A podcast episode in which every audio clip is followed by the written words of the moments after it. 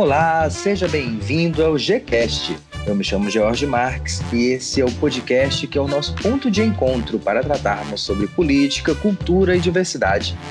Bem, o tema do nosso programa de hoje é, é Lula livre e o impacto na legislação. É como você, ouvinte, pode perceber, já tem um tempo que um Congresso Nacional vem discutindo aí essa questão da prisão em segunda instância. Então, para a gente entender agora em que pé está essa discussão no Congresso Nacional, que pode alterar essa questão da segunda instância, é, eu convidei o professor Argemiro Cardoso, ele é professor de Direito Constitucional da Universidade de Brasília. Tudo bom, Argemiro? Tudo bem, Jorge. Como está você? Estou muito bem, agradeço a sua participação aqui. E no programa de hoje também participa o deputado federal José Guimarães, ele que é do PT do Ceará. Olá, deputado, tudo bom? Tudo bem, George, é um prazer. Aproveito para lhe cumprimentar os nossos ouvintes eventuais que vamos ouvir, o professor Agimiro Cardoso, da UNB. É um prazer. Eu estou falando diretamente aqui de São Paulo, tá bom?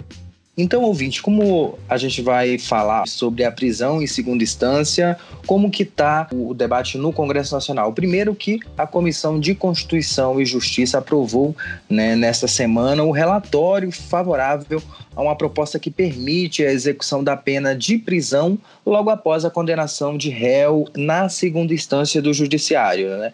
Os deputados desistiram de seguir em frente com as PECs que alteravam o artigo 5 da Constituição e que estabelece a presunção da inocência como cláusula pétrea, né? ou seja, que não pode ser modificada. Né? A lei não poderia ser modificada, já que ela se configura como cláusula pétrea. Né? E esse dispositivo de, que diz que o réu só pode ser considerado culpado após o trânsito em julgado, né? ou seja, o esgotamento de todos os recursos em todas as instâncias da justiça. Né? Então, é, antes de passar aqui a pergunta para o professor Argemiro, né? é, esse, esse projeto que está sendo discutido no Congresso, ele altera artigos da Constituição.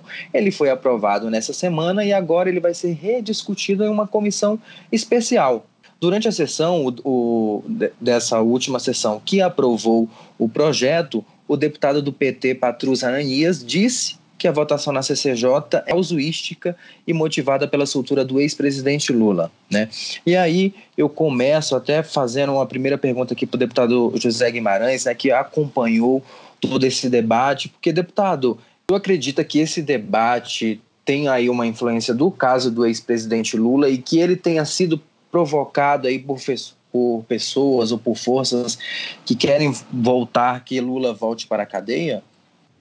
Essa discussão e a conclusão do debate na CCJ, ele é movido não por nós, por duas questões. A primeira delas, peitar o Supremo.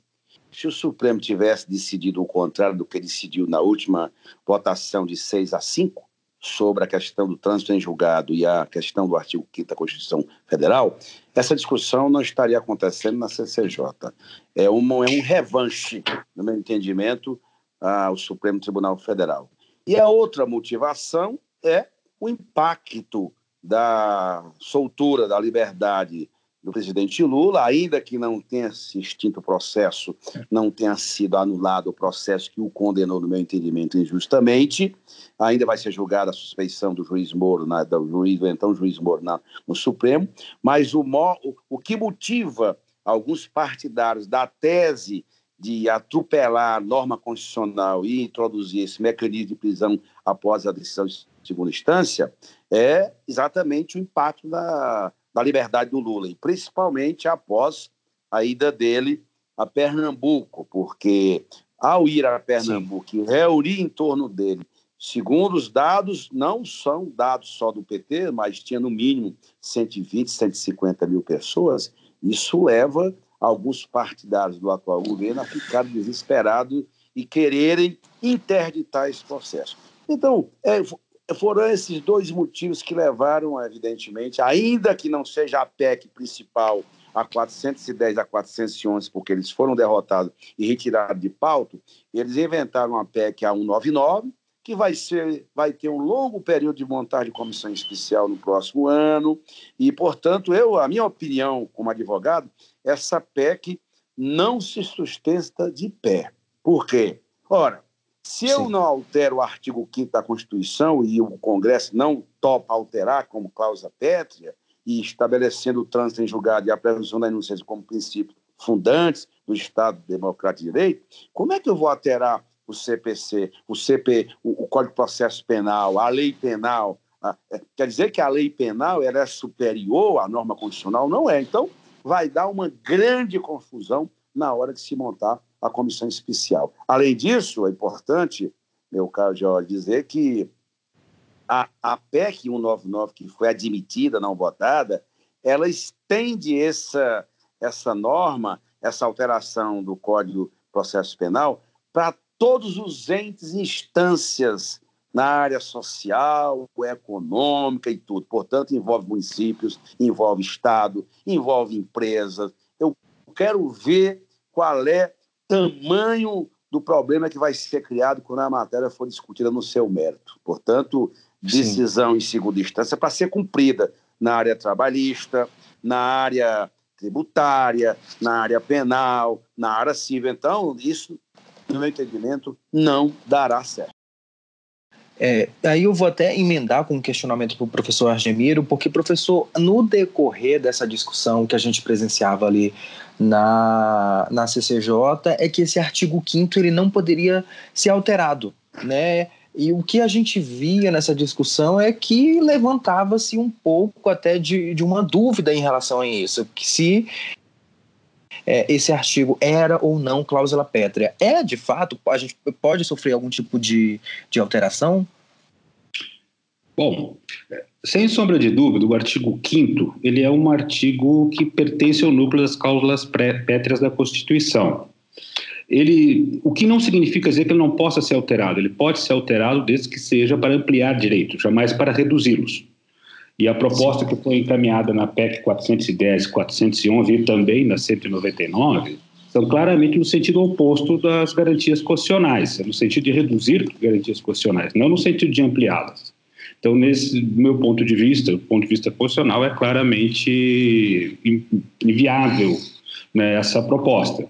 O que ocorreu em termos técnicos, especificamente com relação à diferença das PECs 411 e 410, é que essas duas alteravam diretamente o artigo 5 e em face, como o deputado José Guimarães bem colocou, em face da impossibilidade, da falta de acordo com relação a isso, eles resolveram alterar justamente os artigos 102 e 103 da Constituição que tratam dos recursos extraordinário e especial para o Supremo Tribunal Federal e o STJ, respectivamente. Eles simplesmente extinguem esses, concursos, esses dois recursos e criam uma coisa bastante estranha, que, é, que eles chamam de ação revisional extraordinária e especial. A, a chamada sentido... ação, reci, revis, ação revisora, é um negócio de louco. não, exatamente, exatamente. Existe no direito brasileiro a revisão criminal e ação rescisória para ações após o trânsito julgado. Eles misturam as duas figuras, né? Eles tentam criar uma espécie de recurso extraordinário e recurso especial misto com revisão eh, criminal e ação rescisória. O que é um, assim, um absurdo, né? uma coisa completamente... O que se percebe quando se lê a PEC é que ela, em termos técnicos, ela é mal redigida.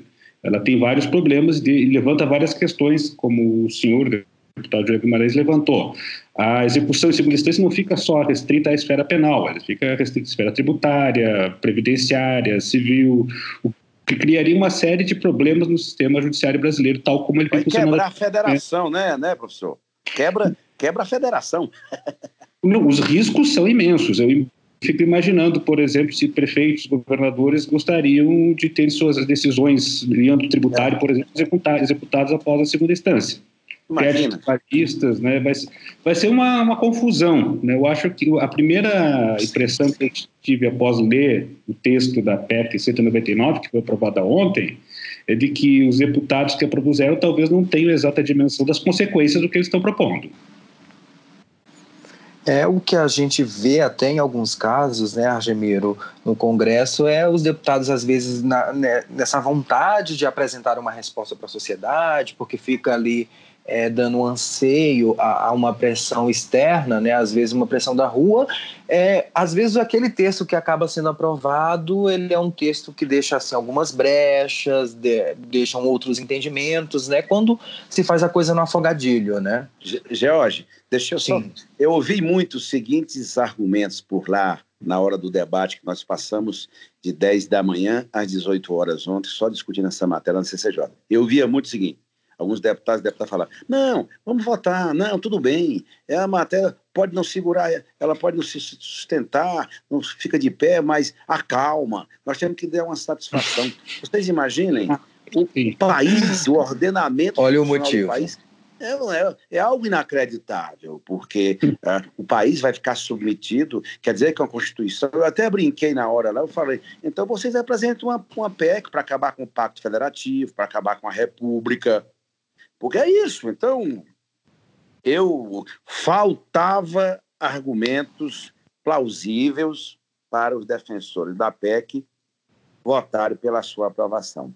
Outros falavam assim: ah, deixa tramitar. Quando a gente for discutir o mérito dela, a gente altera. Então, foi um tiro no escuro que foi dado, muitos não entenderam o que isso significa, e eu quero ver essa PEC se sustentar no plenário da Câmara. Sabe por quê? Professor, professor, hum.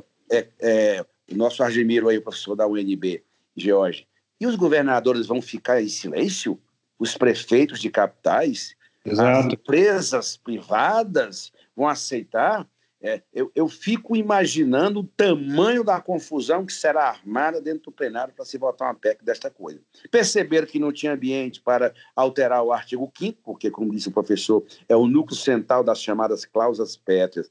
E aí, professor, eu ainda tenho outro argumento, que eu também sou advogado, além de deputado, é que os constituintes, os, os constituintes originários, eles os derivados que somos nós, não podemos, a não ser que fosse convocada uma nova Constituição para reformar tudo com esse objetivo. Mas como é que nós vamos alterar? Os, os deputados atuais têm esse, sem delegação do povo, sem nenhuma, para alterar a causa pet? Isso não pode também, na minha percepção. Né? É outro. Claro, e tem mais alguma, algumas questões que são interessantes. Por exemplo, a definição própria de trânsito e julgado é quando não cabe mais nenhum recurso. Né? É. No momento em que cabe Sim. um recurso a tal ação revisional extraordinária especial, não transitou em julgado. Isso é, é evidente. Questão, é uma é questão. É, uma das outras coisas que também salta aos olhos no exame da, da PEC é a falta de coerência lógica com o sistema recursal brasileiro. Né? Nesse sentido, por isso que eu disse, ela tecnicamente ela é mal elaborada. O que parece, o que me pareceu uma primeira leitura dela é justamente isso, uma PEC feita de afogadilho em nome é. de uma suposta opinião. Não, e, né? e, e, eles falam sim, os defensores da, da PEC 410, que era a principal, é que os constituintes, a atual Constituição, as chamadas causas pétreas, elas acobertam, eles é, sustentam, eles legitimam a impunidade. E eu falava lá na hora do debate impunidade, hoje, 400 pesos presos provisórios no país não teve julgamento em primeira instância. Nos homicídios, 80% não são nem julgados, só 20%. Portanto, o problema é outro, é do sistema amoroso, do sistema, do sistema judicial brasileiro, que é moroso. Não é porque não teve julgamento. E eles querem introduzir esse debate para rasgar a norma constitucional para dizer que isso sim vai combater a impunidade. Isso não é, não, isso não sim. se sustenta. Aliás, uhum. eu até acho que se essa PEC for aprovada, dificilmente ela não será, ela não será judicializada no Supremo Tribunal Federal, na minha percepção. Eu diria com toda certeza. Uma das implicações da, do fato de ser uma cláusula pétrea é que a última palavra cabe ao Supremo Tribunal Federal. Claro. Então ele vai apreciar essa PEC, eu diria que é com absoluta certeza isso vai terminar no Supremo Tribunal Federal, caso ela passe pelo Congresso. Mas, deputado, tem algumas coisas interessantes no que o senhor, que o senhor disse que eu gostaria de, de, de sublinhar, né, que eu acho que são coisas importantes. Primeira coisa, uh, um dos aspectos significativos do direito especialmente direito constitucional, é dar uma estabilidade ao debate político. No exato momento que as normas constitucionais passam a ser disponíveis no debate político, você já não tem esse parâmetro de estabilidade. E o que nós vemos desde 2016, desde o golpe contra a presidente Dilma Rousseff, é uma tremenda instabilidade constitucional, o qual, a, a, para a qual essa PEC ela não contribui em nada para resolver. Pelo contrário, ela contribui para agravar a questão.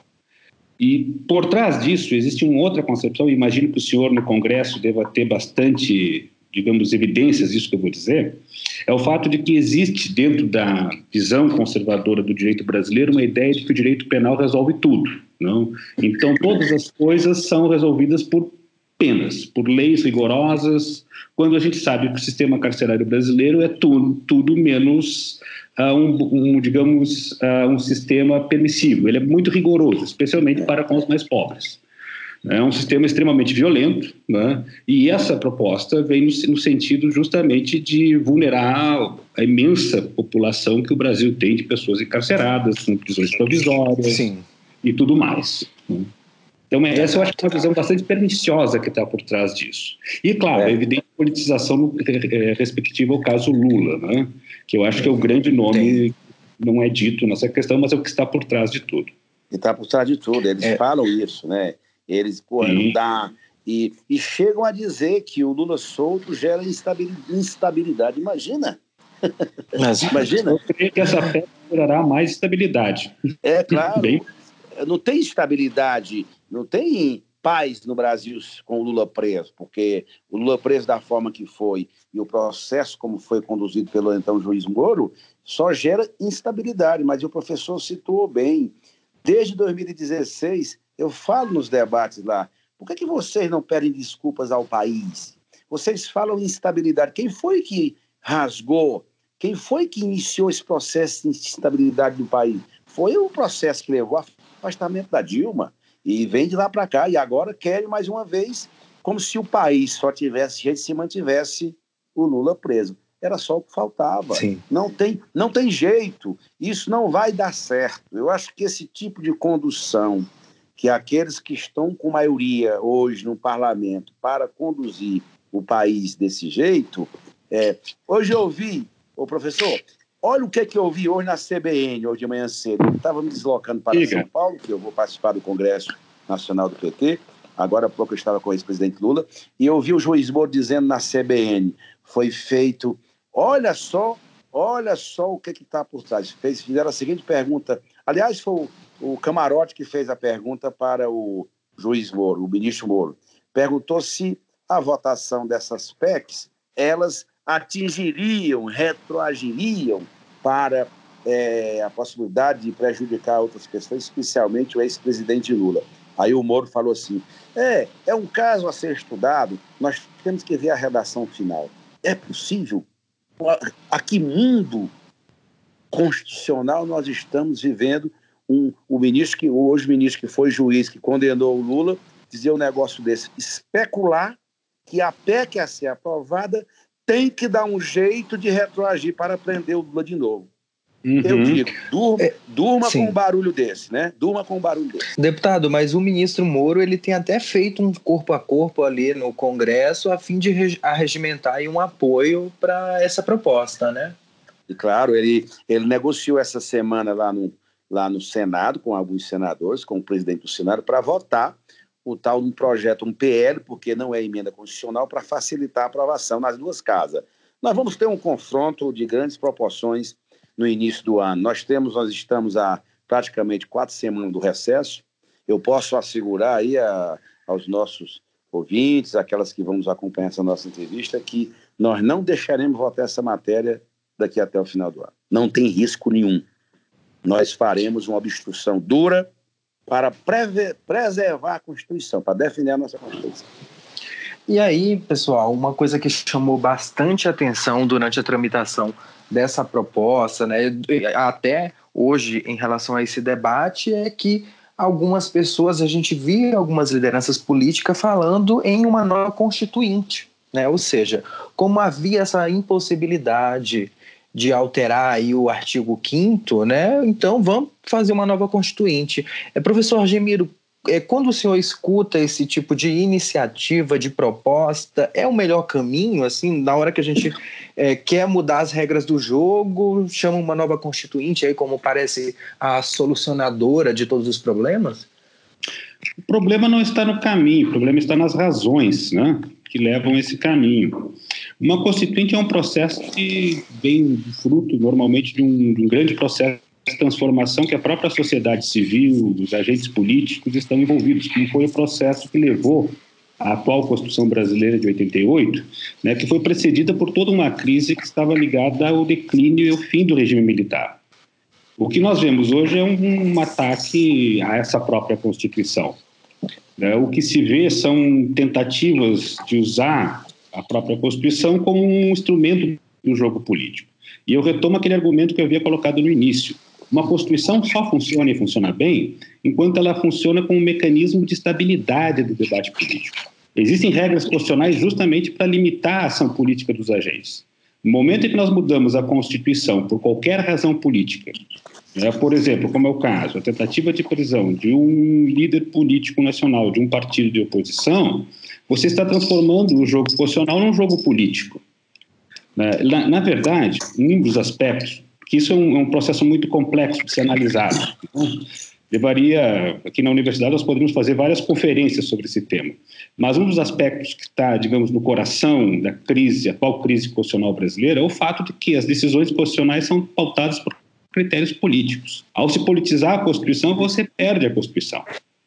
É, e, e, professor, e fica uh, qualquer país do mundo, as democracias modernas, elas se sustentam qualquer país democrático do mundo, seja ele governado pela direita ou pela esquerda ou pelo centro ou por qualquer liberal, você tem a Constituição. A Constituição é, é, é a coisa sublime, suprema. Você não pode ficar jogando de acordo com o interesse político desse ou daquele grupo, dessa ou daquela agremiação. Isso não pode. Isso é arbítrio, né? E é, como é que nós vamos? Uma Constituição que tem 30 anos, 31 anos, e falam assim: ah, vamos convocar uma nova Assembleia Nacional Constituinte. O professor identificou bem. Quando há mudança de regime, quando há uma mudança brusca, como foi em 88, a fim do regime militar, aí se justifica ser convocado uma Assembleia Nacional Constituinte. Mas afogadilho desse jeito é tudo, eu diria, arruaça de quem não tem compromisso com a democracia e com o Estado de Direito. O Estado de Direito tem que valer para a esquerda, para a direita. Qualquer liberal tem que defender, tem a obrigação de defender a Constituição. Pô. Acho até, professor, que nós devemos iniciar, eu vou propor ao PT, um amplo movimento nacional em defesa da Constituição, porque ela todo dia está sendo aviltada, todo dia ela está sendo desconstituída. É PEC para todo lado lá naquele Congresso Nacional. É uma desqualificação completa daquilo que é a função do parlamento que está acontecendo lá dentro. Eu diria até um pouco mais. Eu acho que, inclusive, ah, muito da estabilidade constitucional se deve às próprias decisões do Supremo Tribunal Federal. Porque o Supremo Tribunal Federal, por exemplo, né, no famoso julgamento do habeas corpus no ano passado do presidente Lula, o Supremo Tribunal Federal suspendeu né, o artigo 5 da Constituição, inciso 57, que fala da, da prisão após trânsito julgado. É. Né, revisou essa decisão agora, recentemente, como todos nós sabemos. Do ponto de vista de uma corte constitucional, do seu papel, de sua função, isso é a coisa mais perniciosa que se podia fazer. Uma, uma corte constitucional tem que se manter, digamos, como equidistante dos agentes políticos em confronto no cenário político, que é natural, e estabelecer as regras procedimentais de uma forma, digamos, equânime. Né? Mas do jeito que eles fizeram, nós temos decisões constitucionais que podem mudar a todo instante. O Supremo Tribunal Federal muda suas opiniões como quem muda de roupa. E isso gera instabilidade. Né? A, a, a, famosa segurança jurídica, especialmente das decisões constitucionais, ela tem que prover alguma coisa, e é justamente a estabilidade das regras. No momento em que a Corte Constitucional faz isso, você não tem mais para onde apelar. Sim, é, é curioso, professor, né, que o senhor falou aí de mudar de opinião como muda de roupa, né? Porque o que a gente vê é um fator externo de pressão ao Supremo Tribunal Federal tem sido alguns grupos organizados, tanto nas redes sociais, né, como alguns fora dela, mas você vê ali, às vezes, um debate um pouco é, um pouco mais né, grave ali nas redes sociais de pessoas pedindo o um fechamento do Supremo, ou seja, seria aquilo, ah, se o Supremo não der é, uma interpretação que atenda ao meu gosto, né, tem que fechar, tem que provocar o impeachment, né? Tem uma matéria que saiu recentemente no Globo que mensurou que cerca de 1.600 robôs né, atuaram ali é, é favorecendo ali, subindo uma hashtag no Twitter de impeachment, por exemplo, do ministro Gilmar Mendes. Aí, professor, é, eu até te pergunto, Agemiro, como que é essa questão é, desses fatores de pressão né, que tentam aí jogar que o Supremo atue né, e fique atento, porque às vezes a sensação que a gente tem é que cria-se um ambiente artificial de pressão para ver se consegue influenciar algum voto de algum ministro ali que se sinta, porventura, talvez até intimidado com essas, com essas táticas, né? Sim, isso é bem possível. O que a gente vê hoje, por exemplo, é o, uma suposta opinião pública. No, no, recente julgamento que pôs fim à prisão após segunda instância, acho que foi o ministro Fux, ele falou a respeito da opinião pública, e que a opinião pública era aquilo que os jornais diziam que era. Esse tipo de argumento ele não se sustenta. Obviamente, a opinião pública é uma coisa bem mais difusa. E, obviamente, os grandes jornais, o monopólio da comunicação não é o que diz, né, o que a opinião pública de fato pensa. A opinião pública é um composto de vários agentes plurais, né, ou seja, dentro de 200 milhões de brasileiros, todos pensam muitas coisas. Então, nesse sentido, pautar uma decisão com base numa opinião pública, ela é profundamente equivocada, de princípio.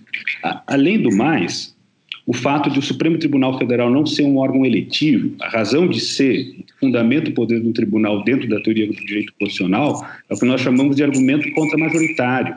O Supremo Tribunal Federal tem que ter independência para decidir não pelo critério da maioria, mas pelo critério dos direitos. Né?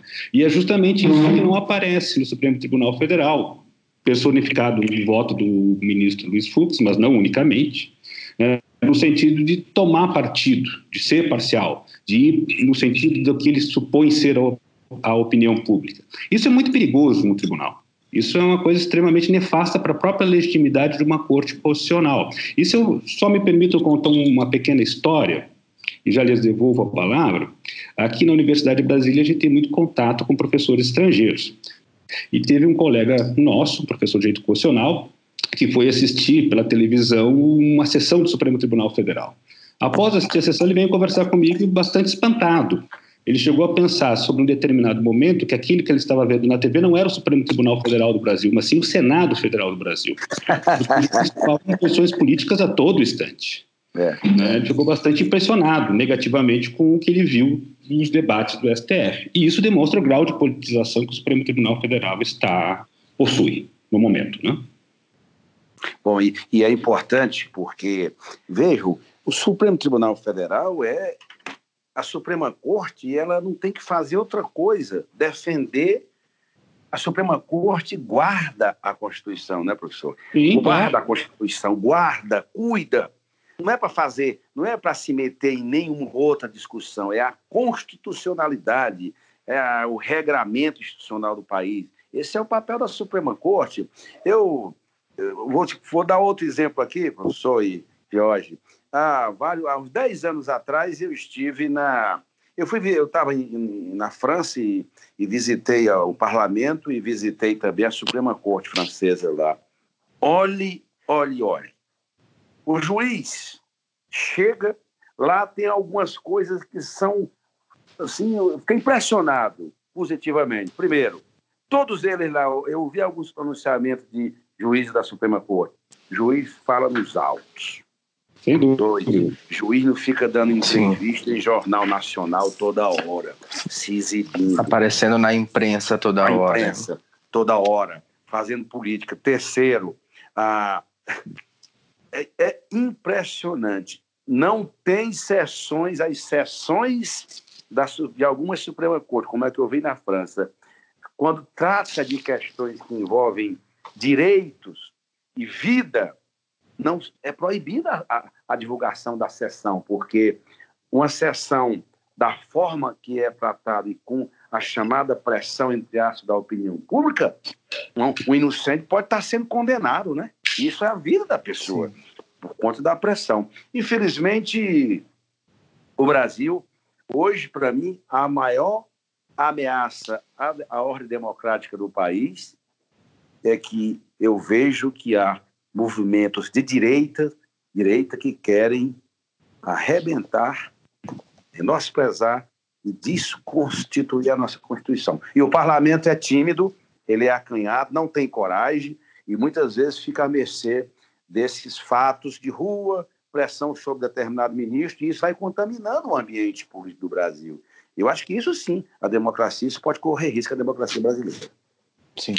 E aí, deputado, até uma discussão na, nas, na, no curso de comunicação social né, sobre a importância, né, a gente sempre pesa os prós e contras de se transmitir um julgamento. Né? Por mais que a gente aproxima um pouco, a, traz é. a população, a gente tem como essa consequência também de, às vezes, aquela transmissão ser usado como uma ferramenta de pressão que, às vezes, orienta ou busca orientar o voto de algum ministro ali, né? Que às vezes, porque a gente, o, o que a gente percebe é que às vezes o direito ele é contra-majoritário, né? Então, às claro. vezes, a opinião pública está aqui, mas a, é, os direitos fundamentais que precisam ser... O direito está do outro lado, né? o direito está do Sim. outro lado, é garantia, é, é cláusula, é petra, né? Está do outro lado da história. Me permitam dois comentários. Sim, Agemiro. Uma, é, são dois breves comentários. Um com relação ao que o deputado José Guimarães disse sobre a questão da relação da direita com a Constituição. Não há nenhuma novidade no front. A direita, historicamente, né, podemos ver ao longo da experiência fascista na, Alemanha, na Itália, nazista na Alemanha, vários países, a Constituição é sempre vista como um obstáculo.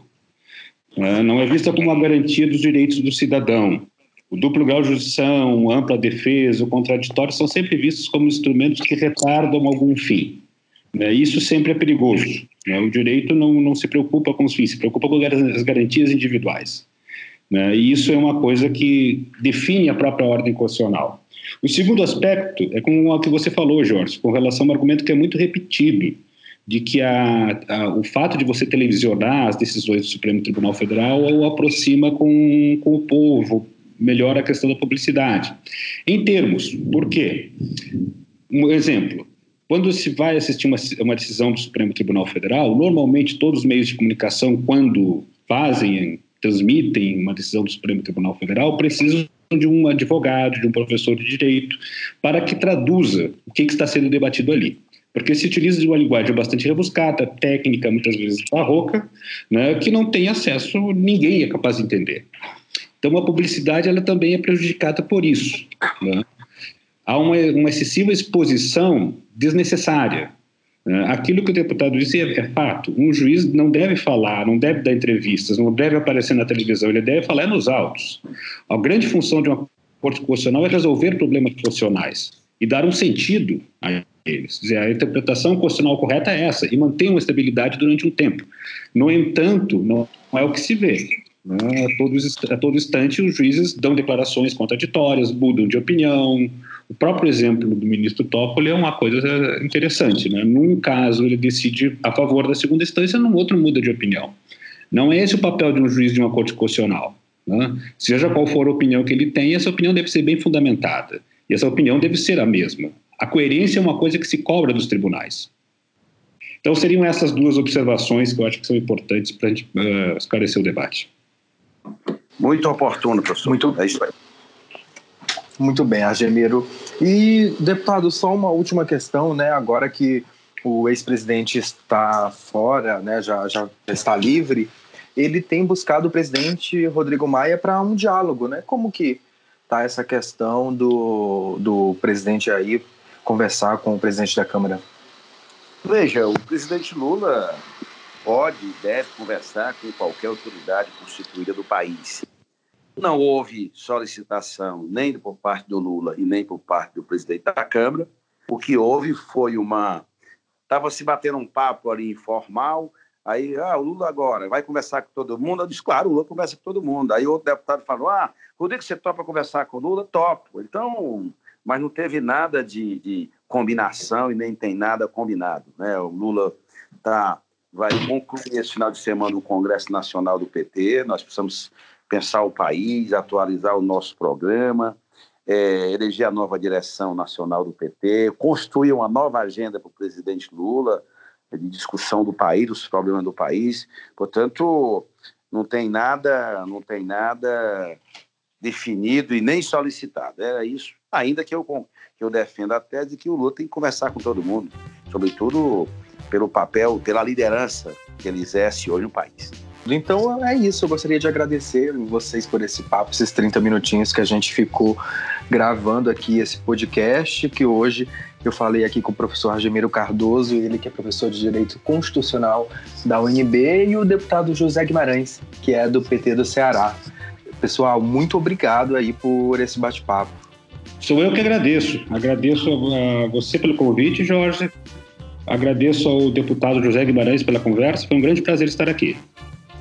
Eu agradeço igualmente, meu caro é, Jorge, foi um prazer mais uma vez, e ao professor Admiro, colocações absolutamente consistentes e, e lastreadas pela, pela defesa das regras, das normas da nossa Constituição. Então, foi, penso que foi uma boa conversa. Muito obrigado. Muito obrigado, pessoal. Um abraço a todos. Outro, obrigado.